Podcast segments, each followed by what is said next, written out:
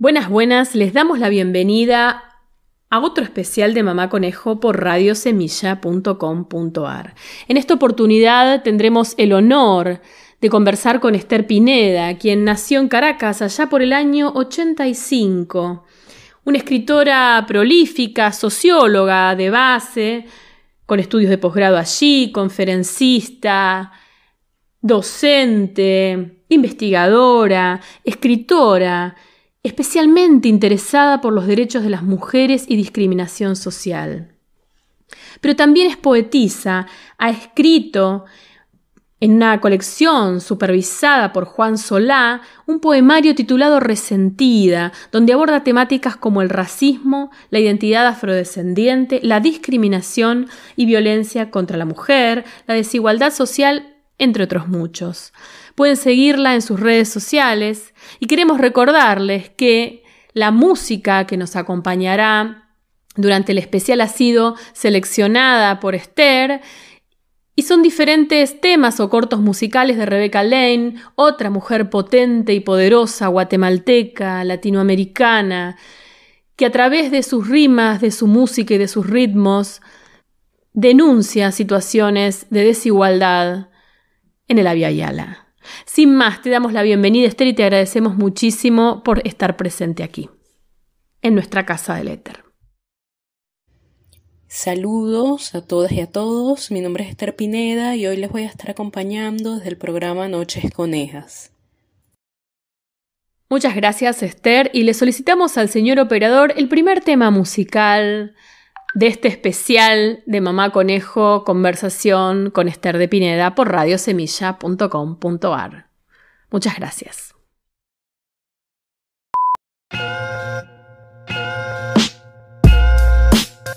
Ajá. Rebecca Lane. Wow. Ah. Desde Guatemala.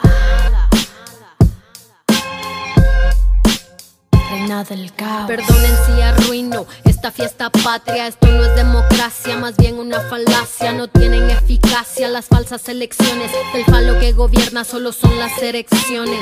Son las lecciones de un pueblo sin memoria que se toma las calles pero no lee historia. La verdadera guerra no ha terminado. Los que nos masacraron aún controlan el Estado. A quien conviene el orden que se mantiene. Perdonen, pero el optimismo ya no me sostiene. Hago lo que puedo, pero no es suficiente. Aunque intento, no entiendo al resto de la gente. ¿Qué más das? Igual no me entiendo a mí. Vivo en conflicto y no sé a dónde ir. Si no me hace reír, prefiero no seguir. Si no me vibra el corazón, prefiero huir. No encuentro la respuesta, no recuerdo la pregunta. Quiero claridad, pero solo encuentro penumbra. Pero el dolor alumbra y mis cicatrices brillarán con cada mirada que ambos le apunta. Reina y señora del caos que me habita. A veces tirana, a veces proscrita. La mejor batalla es conmigo misma. Soy autogobierno, mi bandera es anarquista. Reina y señora del caos que me habita. A veces tirana, a veces proscrita. La mejor batalla es conmigo misma. Soy autogobierno, mi bandera es anarquista. Y no voy a hacer arte nada más para complacerles. No voy a censurarme para no incomodarles. Vengo a contar mi historia, no a tener buenos modales. No vine a quedarle bien a nadie. No vine a hacer las paces. No me pongo disfraces. No vine a repetir las frases de organismos internacionales. No salgo a protestar para que la gente me vea. Y luego subir fotos para que crean en la calle hay pelea. Yo no elegí la guerra, pero nací guerrera y lo seré hasta en el día que me muera. Ni perdón ni olvido, aunque la llaga me duela. La llama en el alma me consuela. Ay, no busco un escenario para amenizar tu fiesta. Cada una de mis letras una falla en el sistema. Los dinosaurios duermen con el arte sin protesta. Que se extingan de una vez en el planeta. Que se extingan de una vez, tú.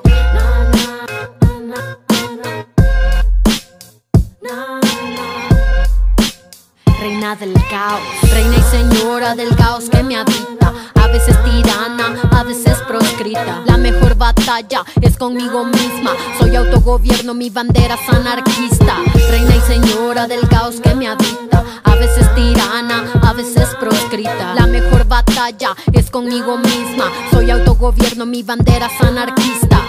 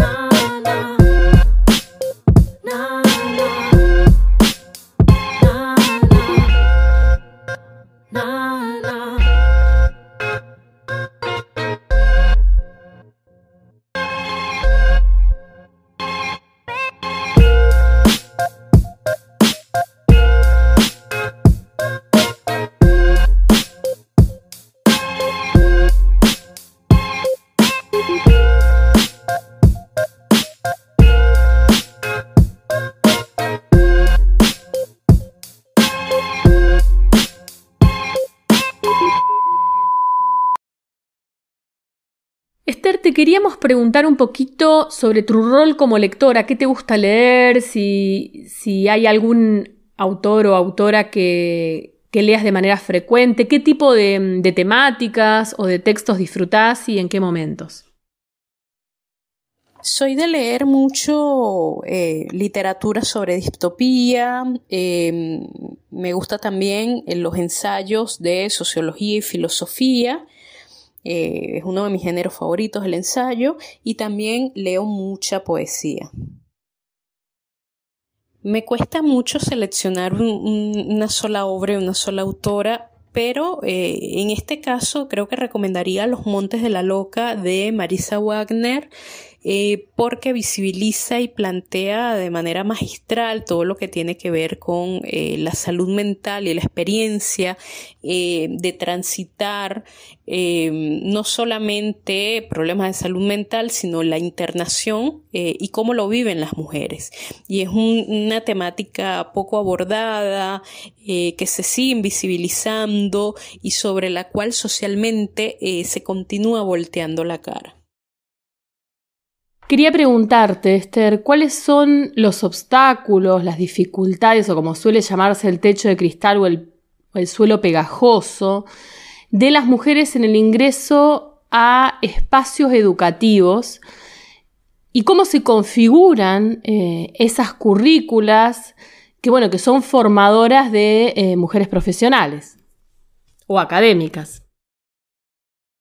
La educación ha sido uno de los ámbitos en los que más se ha reproducido los estereotipos y las formas de discriminación contra las mujeres, no solamente porque se ha desestimado sus capacidades para el, desarrollo o el desempeño de determinadas funciones em, o, en el ámbito de, determinados campos de conocimiento, sino que además sus aportes y sus contribuciones están absolutamente ausentes en el ámbito educativo.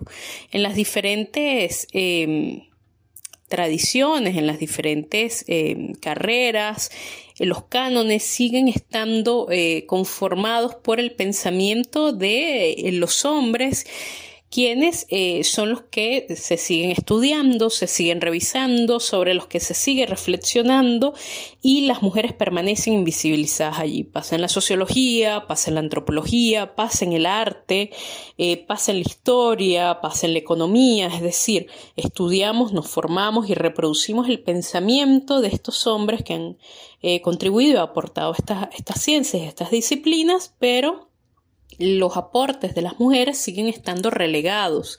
En el mayor de los casos se puede eh, ver en un ámbito optativo, en espacios de discusión eh, organizados por las mismas estudiantes, por ejemplo, como cátedras libres, pero no forman parte de los pension y de, las tradiciones de, estas carreras y de estas corrientes de pensamiento.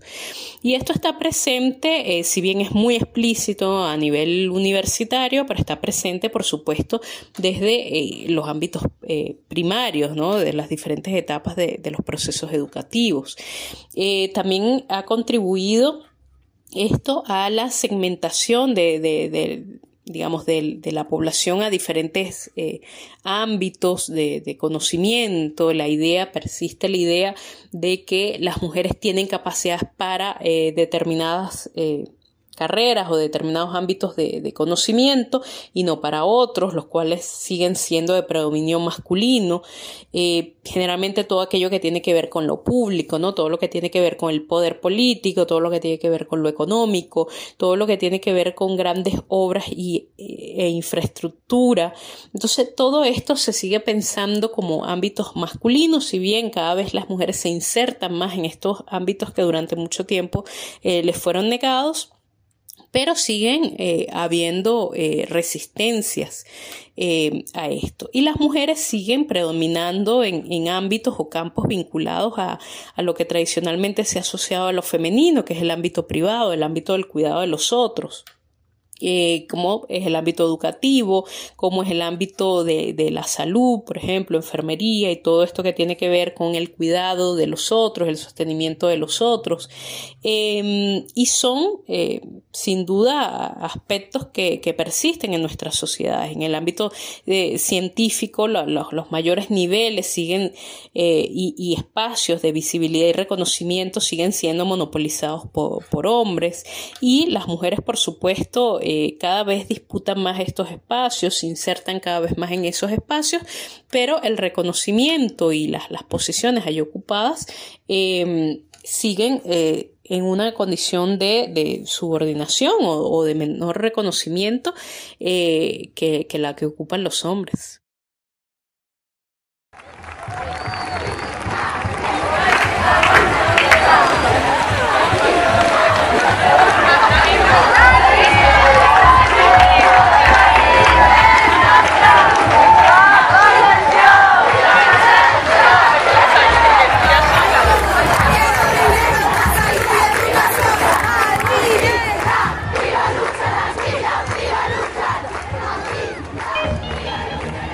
हाँ।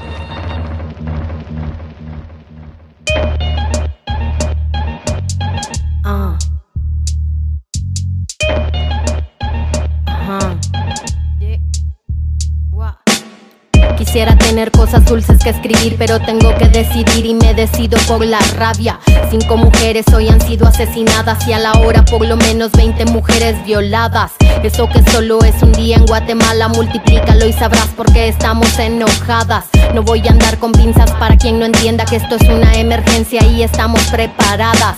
No soy pacifista, no me exijan cosas que no ofrezco. No pedí un pedestal ni lo merezco. Soy como las otras hartas de andar con miedo agresiva porque es la forma en que me defiendo. No tengo privilegio que proteja este cuerpo en la calle. Creen que soy un blanco perfecto, pero soy negra como mi bandera y valiente en nombre mío y en el de todas mis bisabuelas. La curandera que murió de tantos golpes porque el hombre que la amaba realmente la odiaba. La otra que fue abandonada con un hijo y cuando se enfermó tuvo que mandarle un hospicio. Esto va por mí porque a los 15 años me atravesó la cara un golpe desde su mano. Porque ningún humano se hizo presente el día que un delincuente me dejó el pezón marcado. Esto va por la niña de 9 años obligada a un embarazo porque la violó su hermano. Una niña sin derechos porque el clero considera que la aborto es peor que lo que le han hecho. Me remito a los hechos, no voy a explicarle con dibujos a ningún macho de esos que creen que con su intelectualidad nos van a venir a educar sentados en sus privilegios. No tengo privilegio que proteja este cuerpo en la calle, creen que soy un blanco perfecto, pero soy negra como mi bandera y valiente en nombre mío y en el de todas mis bisabuelas. Ah.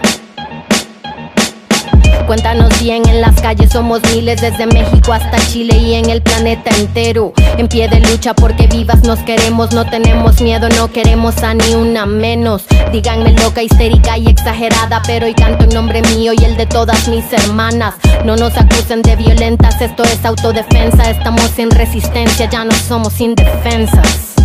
No. Ah. Pero soy negra como mi bandera y valiente en nombre mío y en el de todas mis bisabuelas.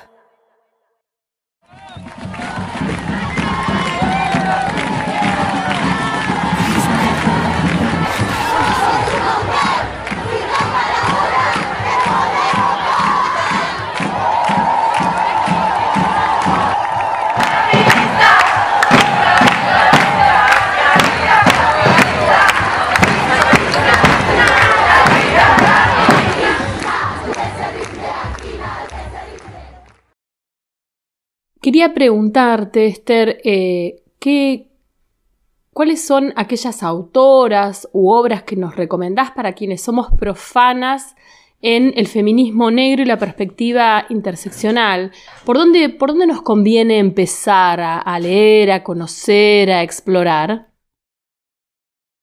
Para acercarse y para entender el feminismo negro y la perspectiva interseccional hay que empezar, digamos, por toda la tradición de, de, esta teoría y de este ámbito y tiene que ver en estos contenidos generados por eh, las mujeres eh, negras feministas norteamericanas.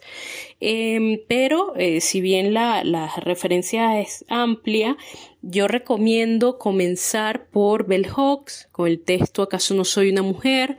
Mujeres negras y feminismo y también con el libro Feminismos Negros, una antología que de alguna forma recoge algunos de estos ensayos, algunas de estas intervenciones de mujeres negras norteamericanas que en algún momento em, fueron contribuyendo y aportando con algunas de, estas reflexiones a esta, a esta tradición, que por supuesto em, fue retomada, profundizada y em, nombrada específicamente como perspectiva interseccional por Kimberly Crenshaw, pero eh, previo a ella ya eh, venía dándose la reflexión sobre esta eh, intersección, esta articulación de las distintas variables, como lo son sexo, clase, clase y raza, que de alguna forma constituyen el núcleo fundamental de la perspectiva interseccional del feminismo negro. Eh, vos sabés, Esther, que en algunos de los episodios de la primera temporada de Noches Conejas hemos circulado en el éter el texto de Oyeronte Oyegumi y queríamos preguntarte por esta autora, eh, porque es bastante rupturista, digamos, del, feminismo considerado como hegemónico, ¿cuáles son aquellos aportes que te parece pueden servir para, por supuesto, mirarlo desde un prisma contextualizado en América Latina, ¿no? Creo que la importancia de obras como la de Ollerón, que de alguna forma eh, está vinculada a que eh, su reflexión y sus aportes parten de una perspectiva eh, que no reproduce ¿no? Esta, este feminismo o esta idea del feminismo tradicional, hegemónico, blanco, europeo, de tradición ilustrada, que ha sido el que principalmente hemos consumido eh, en, diferentes etapas, en diferentes momentos. El planteamiento de, de, una reflexión desde otro lugar, desde una perspectiva en la que se cuestiona la colonialidad, sin duda es significativa y es un gran aporte. Sin embargo, es importante entender que eh, su reflexión y, sus aportes eh, tienen una mirada o están planteadas de la mirada desde el continente africano, por lo cual eh, tampoco podemos extrapolar automáticamente em, su pensamiento a nuestra realidad latinoamericana porque es otro contexto, son otras experiencias a las que están expuestas las mujeres eh, africanas con relación a las mujeres latinoamericanas.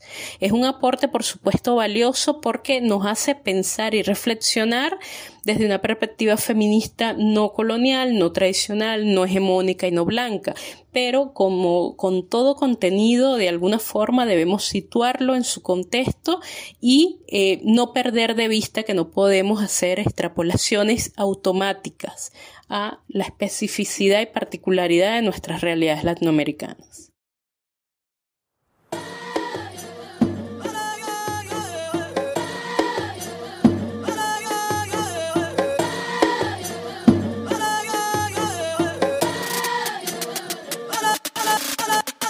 conciencia cósmica de herencia mágica, buscando en la sombra los rastros de mi alma, aprendiendo a convertirme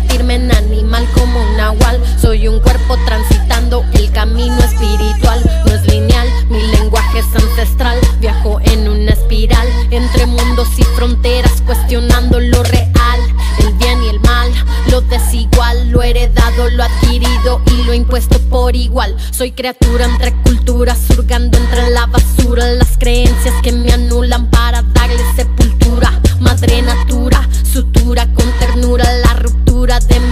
cuando solté mi dura armadura. Y es que no madura, una herida sin locura, una mente sin locura, un corazón sin ataduras. Fluir es destruir y volver a construir una casa sin paredes y perder miedo a morir. Ah, mestiza soy,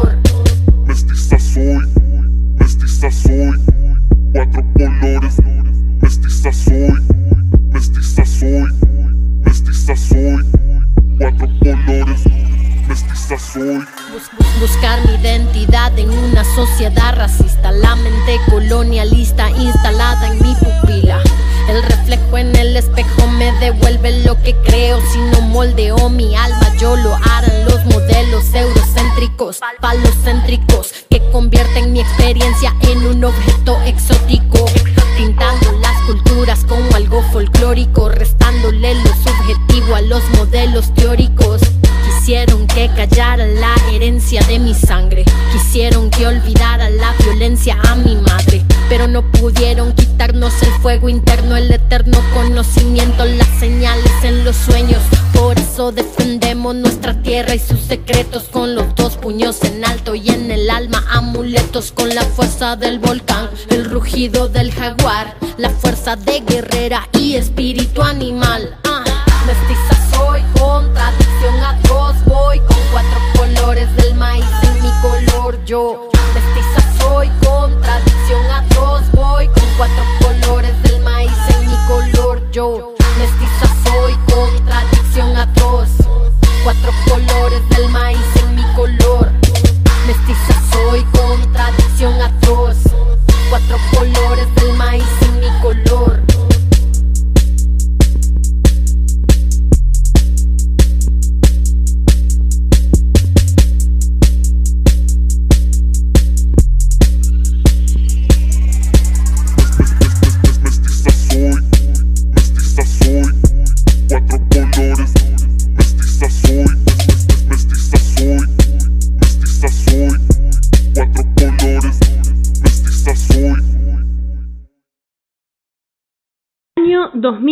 2019, la editorial Prometeo publica el libro de Esther Pineda que tiene el título de Cultura Femicida, el riesgo de ser mujer en América Latina, donde Esther desarrolla este concepto y analiza la impronta del proceso histórico y social por el cual las mujeres y las niñas han sido asesinadas debido a su condición de género.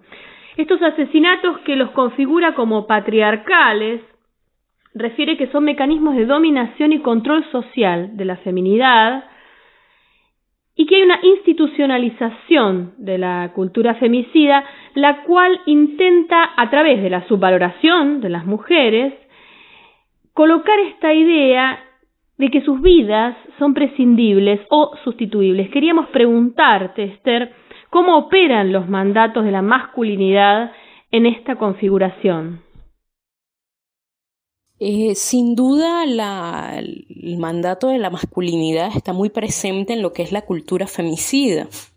Y esto es un concepto que de alguna forma yo he desarrollado para explicar cómo en nuestras sociedades existe y persiste una subvaloración de la vida de las mujeres en relación a la vida de los hombres, cómo se considera a las mujeres como prescindibles y además como eh, sujetos o como personas sustituibles, es decir, matan a una, no pasa nada porque hay muchas más.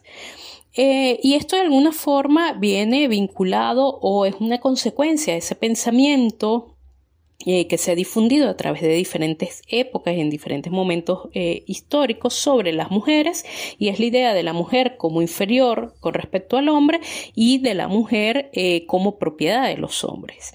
Esto de alguna forma favorece que en nuestras sociedades se acepte, se permita, se naturalice y se justifique el asesinato de las mujeres e incluso se conciba em, estos crímenes como un mecanismo válido de resolución de los conflictos o de castigo o de sanción de las mujeres cuando transgreden eh, los mandatos de feminidad que les han sido impuestos. Eh, además, eh, la cultura femicida viene a explicar de alguna forma cómo estos tipos de, crímenes son promovidos, son justificados, son normalizados, son naturalizados a través de eh, los diferentes productos culturales en nuestras sociedades, a través de la literatura, a través del cine, a través de la música, por lo cual si constantemente estamos siendo bombardeados con el asesinato de, de mujeres y se nos presenta como algo normal, como algo común, cuando es esto ocurre en la vida cotidiana, no eh, se alarma la población, no genera un gran impacto y por lo cual vemos que este, eh, este tipo de crímenes siguen siendo justificados por la población en general, sigue justificado por los medios de comunicación e incluso por eh, los órganos de justicia que deben otorgar justicia para las víctimas, por lo cual es normalizado y las víctimas además revictimizadas al ser responsabilizadas de alguna forma por los crímenes contra ellas cometidos. ¿Qué es el amor nómada para Dijimos que íbamos a hablar de nomadismo, no de amor.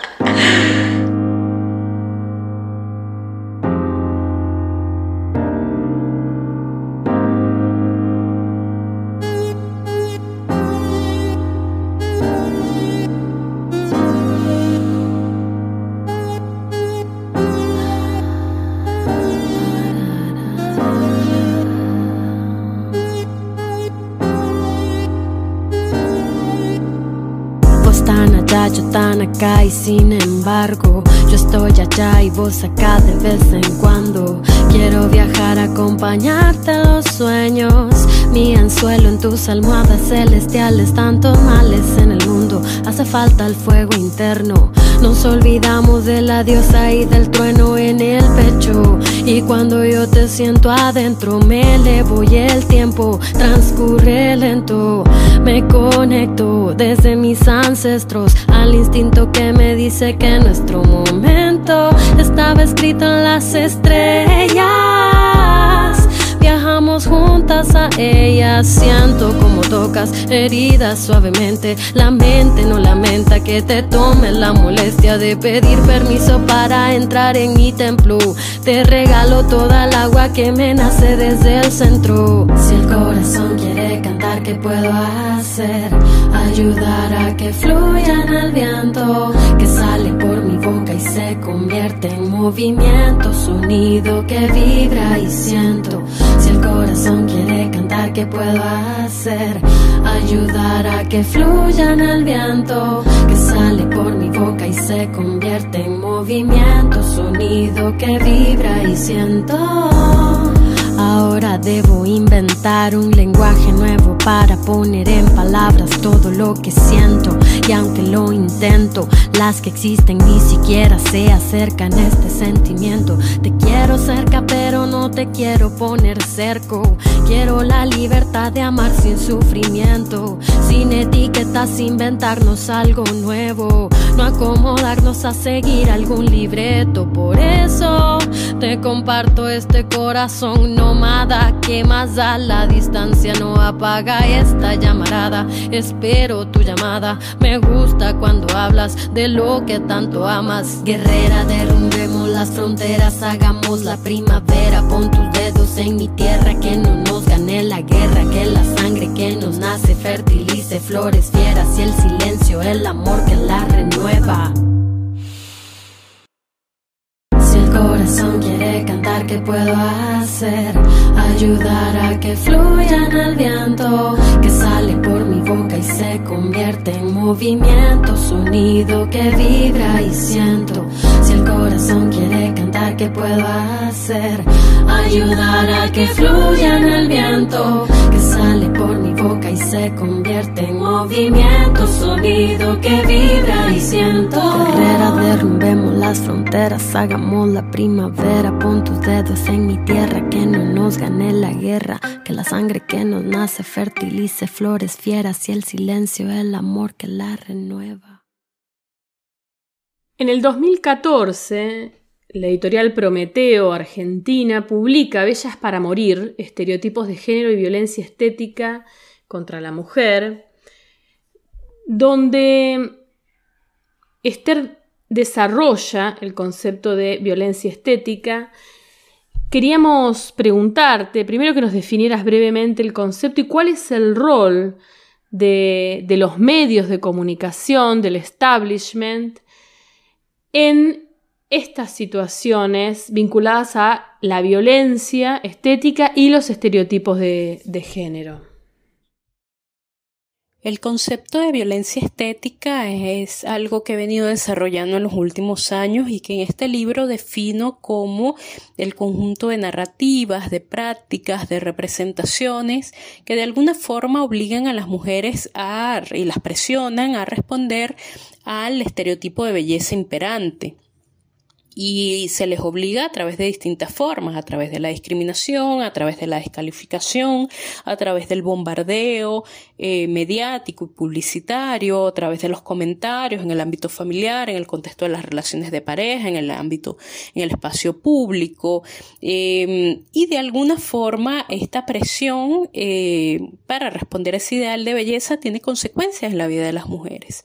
En un primer lugar, tiene consecuencias de carácter eh, psicológica porque genera en las mujeres inconformidad con su imagen y con su cuerpo, em, incomodidad, malestar, ansiedad, eh, vergüenza, em, y una serie de, de, situaciones que eh, de alguna forma la llevan a em, someterse a procedimientos estéticos, la lleva a sufrir eh, trastornos de carácter eh, alimenticio o trastornos dismórficos corporal, por lo cual allí pasa de la dimensión de la, afectación psicológica a la afectación física, ¿no? Y además de ello, por supuesto, eh, también tiene consecuencias físicas en los casos de eh, por supuesto, toda la, implicación o las consecuencias em, en el organismo a partir del, sufrimiento de, este tipo de trastorno, como también las consecuencias físicas que, se pueden experimentar o las reacciones que puede eh, tener el cuerpo, las complicaciones a las que se enfrenta el cuerpo ante la realización de procedimientos estéticos invasivos que en algunos casos puede incluso eh, terminar en la muerte. Em, y eh, en el caso, además de las redes sociales, esta se han venido a, unir ¿no? a, esos diferentes factores o elementos que vienen contribuyendo a la normalización, cotidianización de esa eh, violencia estética, a ese bombardeo de los imaginarios em, de belleza, pero también de esa publicidad que se, que se impone para el consumo de los productos y servicios para responder a ese, a ese ideal.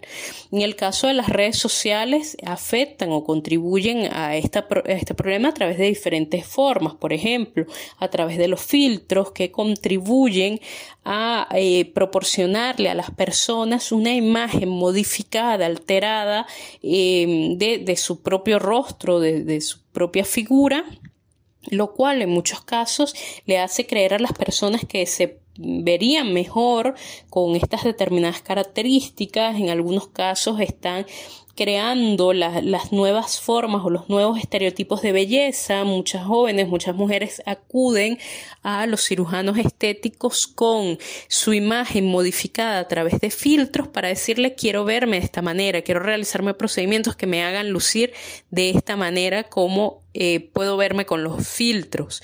Otra forma en la que afectan eh, las redes sociales tiene que ver con esa imagen eh, ideal, tradicional, em, que difunden influencers a través de las redes sociales y que viene a profundizar ese mandato de belleza que ya era em, digamos, socializado desde hace décadas a través de los medios tradicionales, a través de las revistas, las vallas, em, la televisión, entre otras. Entonces las redes sociales vienen a unirse a ello y eh, tienen un efecto incluso eh, más profundo porque el consumo de las redes sociales es más extenso, es más permanente que el consumo de otros medios de comunicación. Es decir, las personas están conectadas a sus teléfonos, a sus dispositivos electrónicos eh, a lo largo del día, por lo cual eh, cuántas imágenes de influencers que reproducen estos estereotipos y estos cánones de belleza no consumen al día.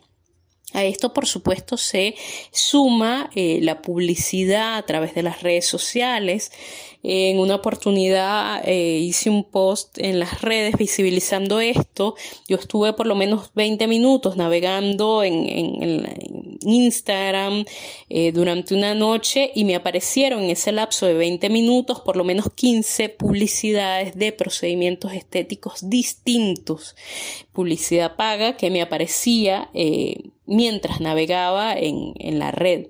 Entonces, eh, esto de alguna forma eh, crea las condiciones para que las mujeres sientan un mayor malestar con su imagen, para que se comparen con eso que ven, para que sientan o crean que algo les hace falta, que necesitan consumir estos productos y servicios y de alguna forma va em, llevando, ¿no? Esta, esta, esta presión o esta violencia estética se va ejerciendo a través de estos, de estas apps.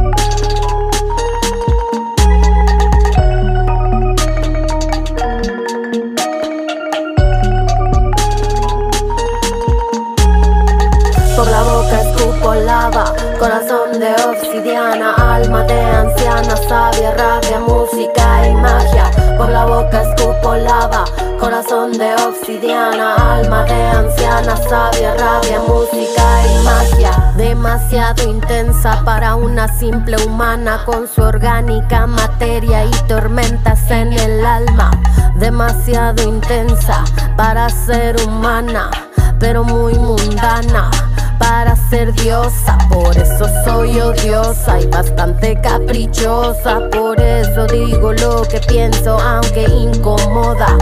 No me pasan en la radio, no les voy a pagar. Si el honor es suyo, no me voy a rebajar. No me invitan a sus fiestas ni a sus festivales, pero me ponen fuerte en las marchas, en las calles No quiero un carro del año, quiero aprender a manejar mi vida sin hacerme daño y sin hacerte daño. Pues que voy a cantar si tuviera el alma podrida, si no me atreviera a sanar. ¿Qué tal? Me llamo Rebeca, tengo orejera de jade, tengo tatuadas las piernas, los brazos y en los puños los ideales. Soy un volcán, soy una pantera y tengo manada de perras. No le canto a cualquiera, le canto a mis lobas, le canto a guerreras. Soy un volcán, soy una pantera y tengo manada de perras. No le canto cualquiera, le canto mis lobas, le canto guerreras. Por la boca escupo lava, corazón de obsidiana, alma de anciana, sabia, rabia, música y magia. Por la boca escupo lava, corazón de obsidiana, alma de anciana, sabia, rabia, música y magia.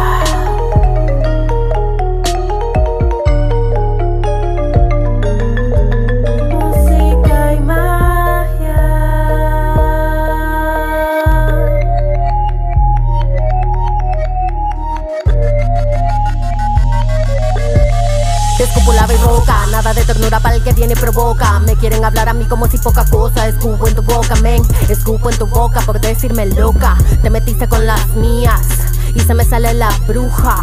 Te metiste con las mías, te hago brujería. Cuidado que ya viene la jauría. Tenemos hambre, pero no comemos mierda. Tenemos poesía, pero no está en venta. Tenemos estilo, pero no sale en revista. La necesidad nos hizo artistas. Te metiste con las mías y se me sale la bruja. Te metiste con las mías, que las perras ladren y las panteras rujan.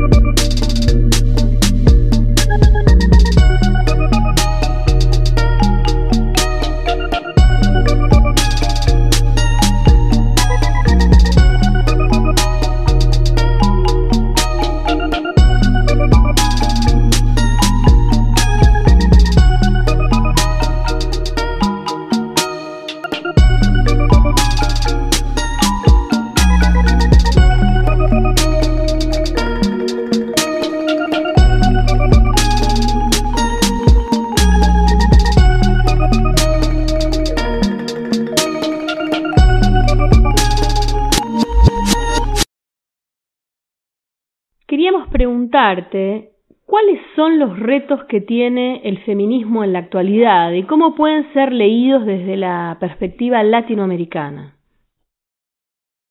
En la actualidad, para mí, el feminismo eh, tiene varios retos, varios desafíos, eh, pero creo que el principal es eh, concentrarse en las experiencias, los intereses y las necesidades concretas de las mujeres latinoamericanas. Porque algo que ha tenido el feminismo históricamente es eh, una tradición de trasladar agendas eh, de otros contextos, de otros escenarios, de otros territorios y que no siempre tienen que ver eh, con esas experiencias urgentes que tenemos en, en, nuestros contextos, que no dan respuesta y que no visibilizan estas, estos intereses y necesidades de las mujeres, de las mujeres de nuestros contextos. hay varios elementos o varios, varios ámbitos problemáticos que creo que el feminismo latinoamericano debe, debe concentrar su atención, como es el tema de los femicidios, es decir, toda esta preocupación o toda la atención en mantener a la, con vida a las mujeres en un contexto y un escenario en el que eh, los femicidios no solamente los vivimos eh, constantemente, sino que eh, se incrementan. Eh, ningún país de la región ha podido minimizar y mucho menos erradicar los femicidios. Es importante también colocar la atención y las iniciativas en todo lo que tiene que ver con el abordaje de la cultura de la violación, eh, que está muy presente en nuestras sociedades, em, también en todo lo que tiene que ver y también vinculado a esta cultura de la violación con em, la idea y, la normalización que se viene dando de la comercialización de los cuerpos y que esto se traduce em, y que está asociado también a una, una, mayor precarización de las mujeres como tiene lugar en la sociedad latinoamericana y sociedades en las que las mujeres están eh, precarizadas son sociedades en las que las mujeres están expuestas a la vulnerabilidad de prácticas como la explotación sexual en sus diferentes factores. Además de ello, eh, un elemento central que, sobre el que debe colocar la atención el feminismo eh, latinoamericano y que es algo que está costando eso, un ámbito en el que hay muchas resistencias, tiene que ver con eh, la incorporación de una perspectiva interseccional, una mirada interseccional. Entender que si bien todas las mujeres compartimos la opresión motivada en el sexo, la realidad es que esta opresión se profundiza en el caso de las mujeres racializadas y se profundiza por factores de clase y de opresión de clase. Estos elementos en muchos casos, en muchos escenarios, siguen sin estar eh, siendo considerados, sin estar tomados en cuenta, lo cual contribuye de alguna forma a la desatención de esas, de esas condiciones eh, que vulneran aún más a, las mujeres en, nuestras sociedades, en sociedades además eh, racializadas y precarizadas económicamente, por lo cual es fundamental que toda todo abordaje feminista latinoamericano tenga una perspectiva interseccional. ¿Consideras, Esther, que en Latinoamérica existen prácticas segregacionistas en el ámbito académico? ¿Cómo, cómo ves este concepto desde, desde la latitud o desde la realidad latinoamericana? En los ámbitos académicos persisten prácticas y narrativas discriminatorias y excluyentes, pero no diría que segregacionistas, y esto debido a que el concepto de la segregación eh, tiene un objetivo muy específico de describir, de visibilizar Em, en la separación de carácter física, ideológica y social que se impone sobre un grupo determinado de personas en los diferentes ámbitos de su vida. Y son muy particulares las experiencias segregacionistas que hemos conocido, por ejemplo, em, las leyes de Jim Crow, en el caso de el segregacionismo norteamericano que imponía y, eh, la separación de personas blancas y negras, que prohibía su cohabitación en diferentes ámbitos, en lo, familiar, en, en lo laboral, en lo educativo, entre otras, en los espacios públicos. Eh, está el caso del segregacionismo eh, sudafricano o el segregacionismo durante la experiencia nazi, por ejemplo, eh, contra la población judía. Entonces son, el concepto apunta a esas grandes experiencias de separación de las personas. En nuestras sociedades, específicamente latinoamericanas, lo que hay en, es decir, no hay nada que impida que una persona racializada pueda ingresar a un ámbito educativo digamos, de forma explícita, de forma legal, no hay una prohibición.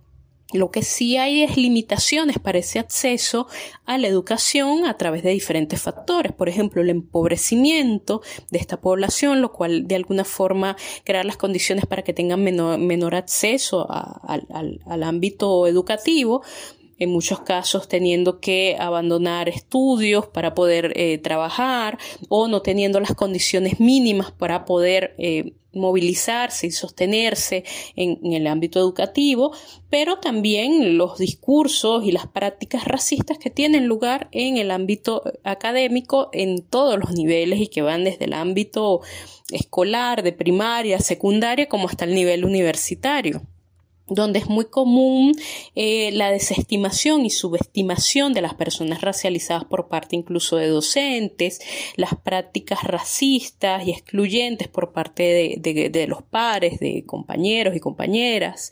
Esto de alguna forma em, genera em, desmotivación, eh, desalienta a las personas racializadas de mantenerse en los ámbitos educativos, desmoraliza, eh, por lo cual en, muchos casos se, abandona el espacio con el fin de evitar ¿no? la continuidad de estas prácticas y estas narrativas racistas, como también en sobre todo en el ámbito universitario, em, la poca eh, presencia de otras personas racializadas, tanto como grupos de pares como de docentes, no hay referentes eh, con los cuales identificarse dentro del ámbito académico, la ausencia de contenido que visibilice eh, los aportes de la población racializada en los diferentes ámbitos o campos de, conocimiento. Eh, también está presente la desestimación de las investigaciones, por ejemplo, de tesis de las personas racializadas, los temas, sobre todo cuando se aborda y cuando se trabaja con temas que tienen que ver con el racismo, con la afrodescendencia, con la discriminación en diferentes espacios, los cuales son catalogados como subjetivos, eh, como emocionales, como poco profesionales, eh, como poco objetivos, lo cual de alguna forma también eh, crea las condiciones para que eh, se retrasen estos procesos de investigación de, las personas racializadas, se cambie otros temas con los que no se tiene el mismo nivel de involucramiento o de interés, o que eh, la, imposibilidad de encontrar tutores, profesores, directores de, investigación para estos trabajos. Entonces, todos estos elementos de alguna forma influyen en esta en estas limitaciones para acceder a la educación, para mantenerse en ella em, y por supuesto em, también el, bullying, ¿no? Que está muy, muy presente en, en, los diferentes, en las diferentes etapas, en los diferentes ámbitos. Eh, incluso reconocido por organismos internacionales, el bullying de carácter racista es una de las formas eh, más presente y de mayor impacto en eh, lo que tiene que ver con niños, niñas y adolescentes en el ámbito educativo.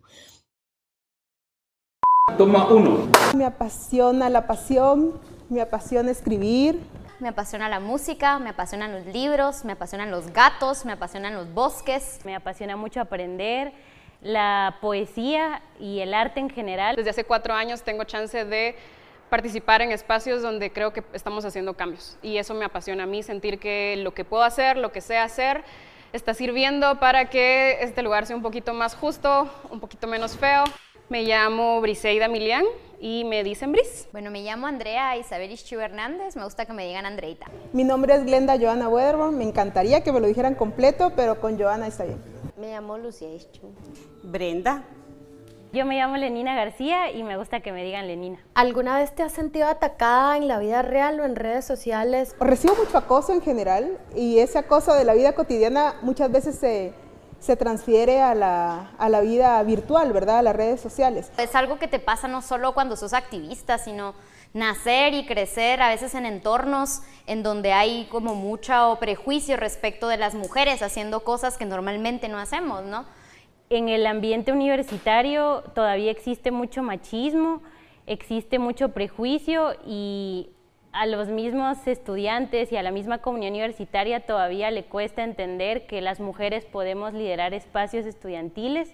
Como todas las mujeres en este país y en el mundo, soy, hemos sido súper acosadas en la calle. ¿Qué produce la música en tu ser? Siempre viva como mala hierba, siempre viva como mala hierba, siempre viva como mala hierba. ¿Quién dijo que era fácil ser mujer? Desde pequeñita me hicieron creer que era bonita y si no lo era, entonces ya nadie me iba a querer. Si era redonda era por glotona, si hablaba mucho era por chismosa. No estaba orando, estaba pecando y la Virgen María me estaba juzgando. Que cuando creciera me iba a casar y que cuidara mucho mi virginidad. Que en vez de fumar y tomar aprendiera a limpiar bien la casa y también cocinar. Nada de tatuajes ni perforaciones, nada de bailar y enseñar los calzones. Cómo ser feliz con tantas precisiones. Mando a la mierda todos sus sermones. La quiero porque puedo, porque soy así. La la la la. Me dicen mala hierba porque nunca me dejé morir.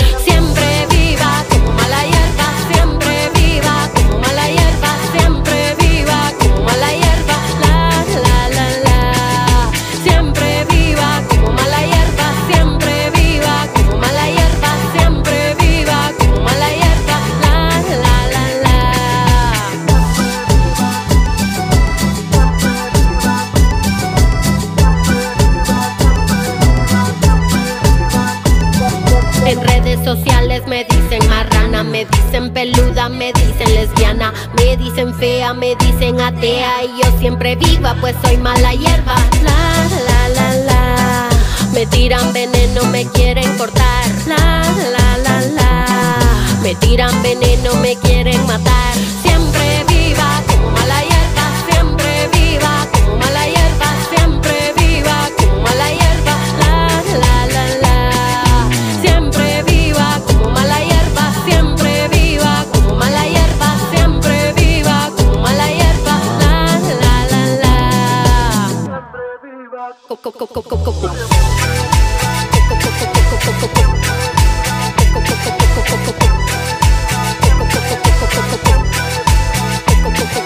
Sé lo que soy, sé que puedo ser peor. El experimento que mal le salió, pero sus palabras no van a ofender, pues soy un orgullo de mala mujer. La la la la. Me tiran veneno, me quieren cortar. La la la la. Me tiran veneno, me quieren Siempre viva como mala hierba, siempre viva como mala hierba, siempre viva como mala hierba. La la la la. Siempre viva como mala hierba, siempre viva como mala hierba, siempre viva como mala hierba. La la la la.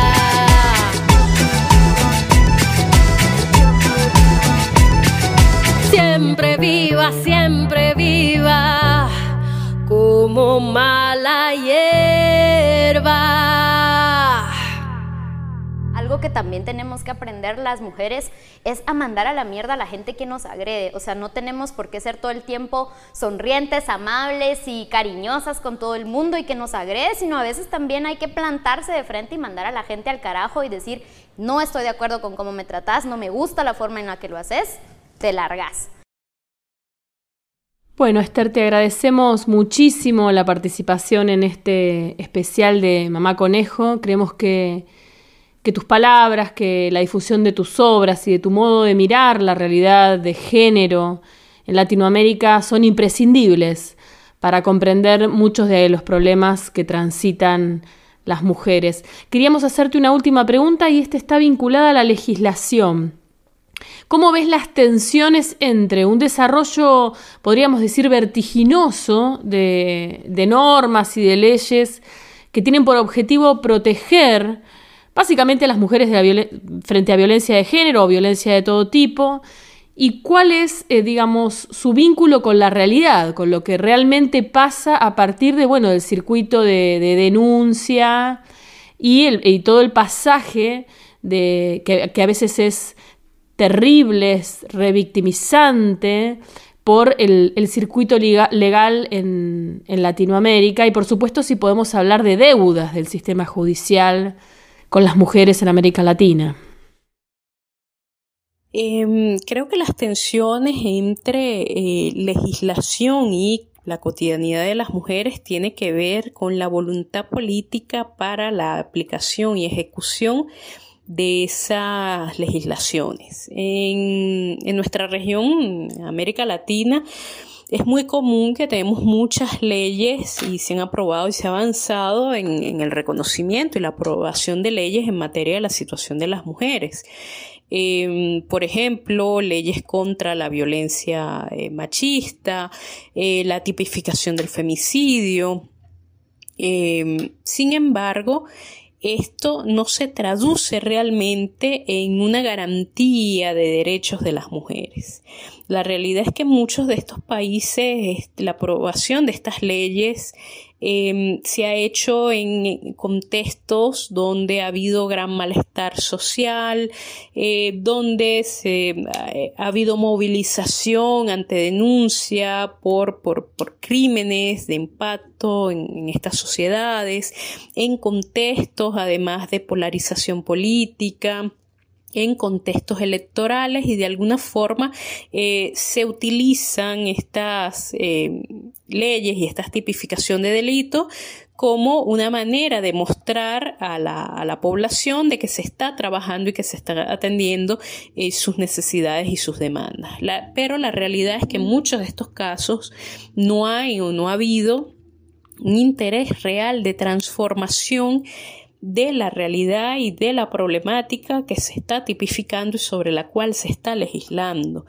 Em, en otros casos, si bien se ha eh, legislado y se ha tipificado de forma efectiva, la realidad es que no hay em, políticas públicas de, de, prevención, de atención, de ejecución de eso sobre lo que se está eh, legislando, lo cual impide que haya, eh, que esto pueda ser efectivo.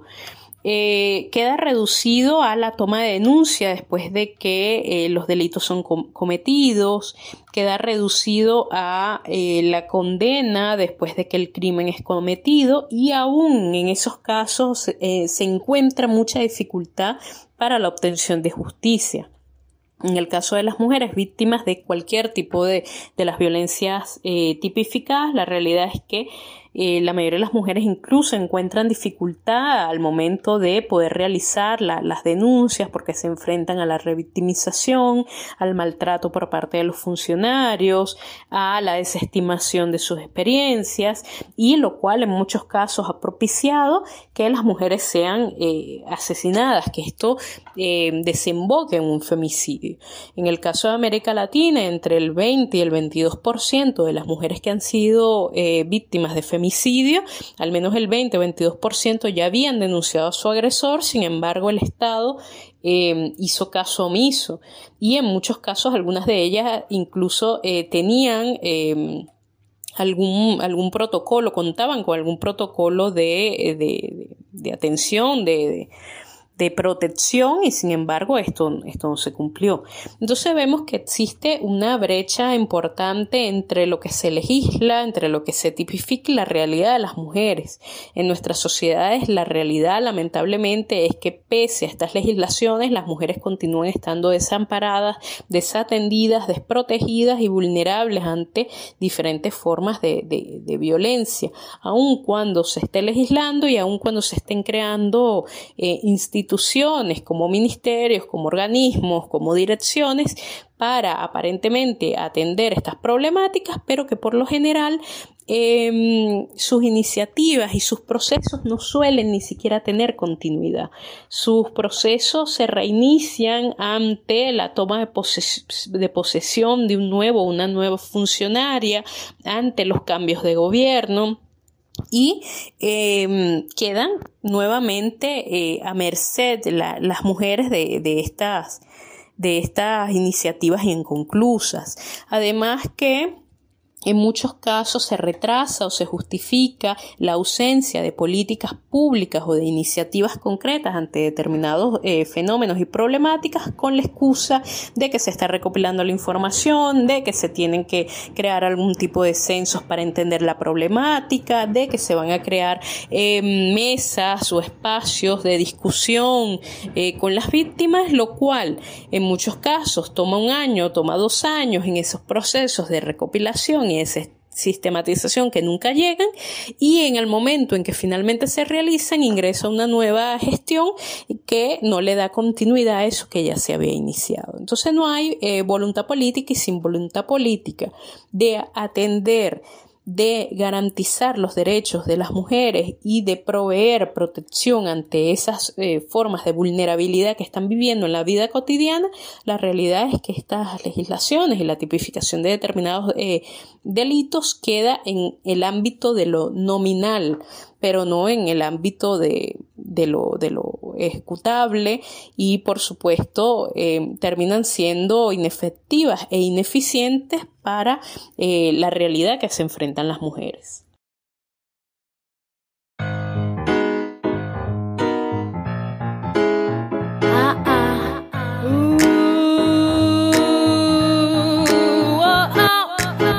Voy a pintarles un cuadro con palabras, esta primera mancha que algunos llaman patria es la fachada que pusieron los criollos para que todo el pueblo defienda sus monopolios.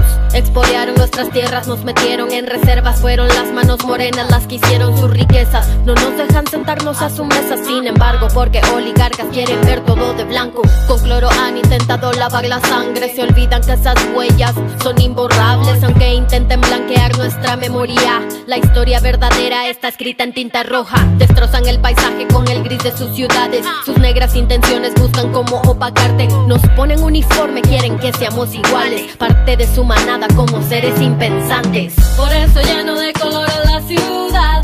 Para demostrar que estamos acá. Que luchamos por la alegría. Que dibujando hacemos rebeldía. Yo quiero hacer flores en la primavera. Y cuando a tu mirada hacia afuera, mires mi obra de arte en un muro. Y que sonría por por el miedo. Te ocultas tras las rejas y tras armas de fuego. Color marrón han embarrado tu confianza. Amarillo, paranoia, otra vez la ambulancia. Represión hacia el conocimiento. La ignorancia inculcada por la tele y los medios. Son el terror con que nos tienen dominados. La violencia es heredada, la traemos del pasado. Les ha pasado que ven todo en blanco y negro. Que no saben si su país es realmente un cementerio. A mí me pasa que me siento en una finca y los señores feudales ya me tienen en la mira. Porque pinto con pinceles sus paredes. Porque mi poesía al poder no se vende. Porque ellos me dan muerte y yo grito vida. Ellos capitalismo y yo grito anarquía. Por eso lleno de color a la ciudad. Para demostrar que estamos acá. Que luchamos por la alegría.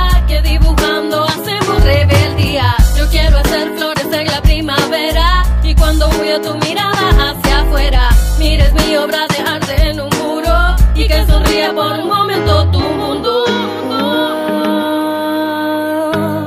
Rebeca Rebeca Lane, Cesari produce arte por la resistencia. Por eso lleno de color a la ciudad, para demostrar que estamos acá, que luchamos por la alegría, que dibujando hacemos rebeldía. Yo quiero hacer flores en la primavera, y cuando voy a tu mirada hacia afuera, mi obra de arte en un y por momento tu mundo.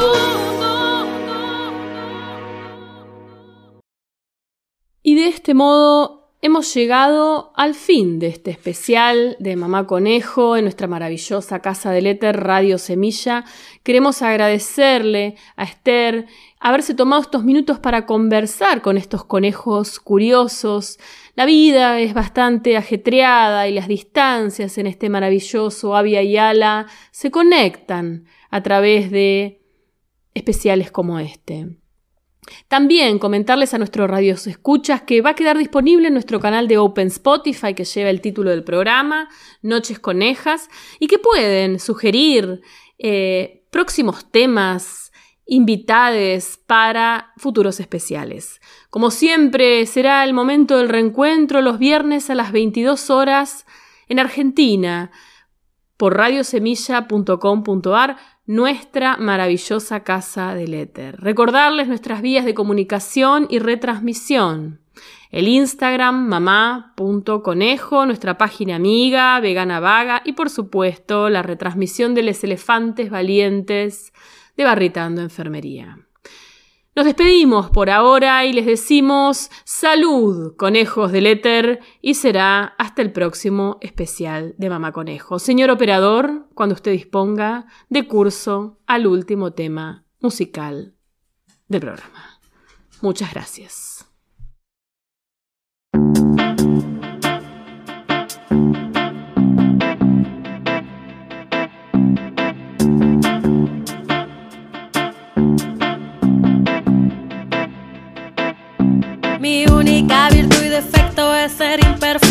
Mi lengua cuchillo doble filo en tu oreja. En esta vida y en la anterior soy guerrillera. Me matan pero vuelvo a aparecer en esta tierra. Vine a vengar con palabras a todos los muertos. Prefiero cantar una canción en los entierros. Vine a manchar tu pared con mi grito de esperanza. Calladas gargantas yo cortaré de una tajada. Yo peleo con el poder que coloniza mentes. No escupo balas, sino palabras irreverentes. Santas son las sustancias que me mantienen despierta. Santas las plantas que el espíritu me alimentan. Mi rap no es femenino, solo feminista. No busco el poder porque yo soy un anarquista. No quiero dominarte, soy un artista, te embrujan mis palabras porque soy espiritista. La magia de la música la traigo en las venas. Mi pecho un tambor, mi pulso una canción sin pena. Las alas de mi mente me llevan a donde quiera. Soy luz y oscuridad, pero mi bandera es negra. Mi bandera